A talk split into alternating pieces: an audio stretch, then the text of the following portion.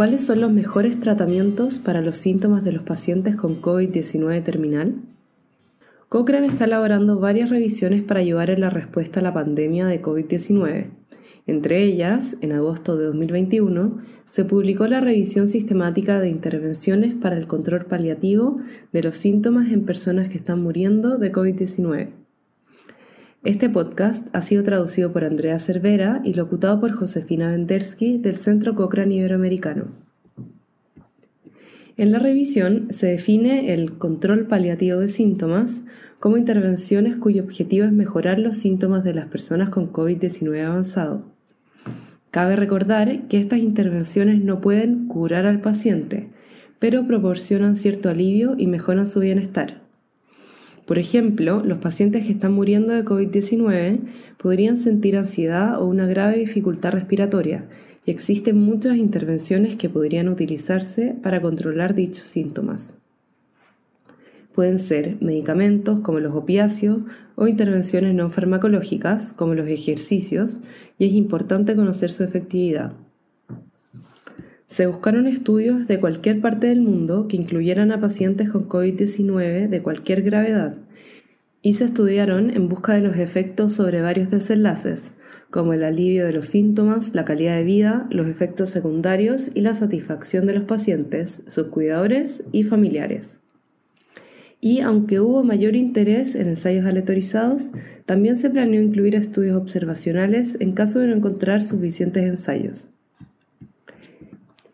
En este caso, no se identificaron ensayos en la búsqueda de marzo de 2021, pero se encontraron cuatro estudios retrospectivos no controlados de cohortes que investigaron intervenciones farmacológicas para el control paliativo de los síntomas en pacientes hospitalizados y en residencias.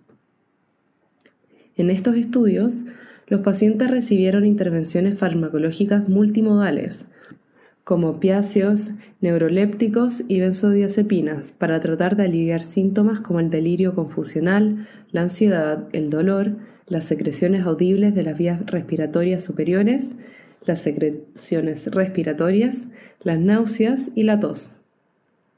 Sin embargo, no hubo estudios de intervenciones no farmacológicas para el control paliativo de síntomas en personas con COVID-19.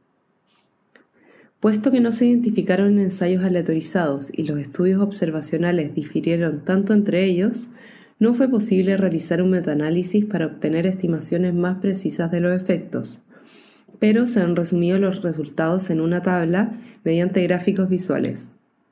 Estas muestran que, para todos los síntomas estudiados, la mayoría de las intervenciones se consideraron completa o parcialmente efectivas. A primera vista parece ser prometedor, pero existen algunos problemas con la evidencia. Primero, estos estudios no estuvieron aleatorizados ni controlados, y segundo, todos los desenlaces los evaluó el personal médico o enfermero a quienes no se les ocultó el tratamiento administrado a los pacientes. Por estos motivos, existe un riesgo alto de sesgo en los resultados de todos los estudios, lo cual genera una gran incertidumbre acerca de los efectos de las intervenciones farmacológicas sobre el alivio de los síntomas. Para tener mayor certeza, lo ideal cuando se actualice la revisión en el futuro sería encontrar estudios controlados que investiguen los efectos del control paliativo de los síntomas en pacientes con COVID-19. Ya se han identificado dos estudios en curso con un diseño controlado que se añadirán a una futura actualización con la esperanza de que proporcionen más respuestas. Si desea leer esta revisión, puede visitar la biblioteca Cochrane y buscar control paliativo de síntomas para COVID-19.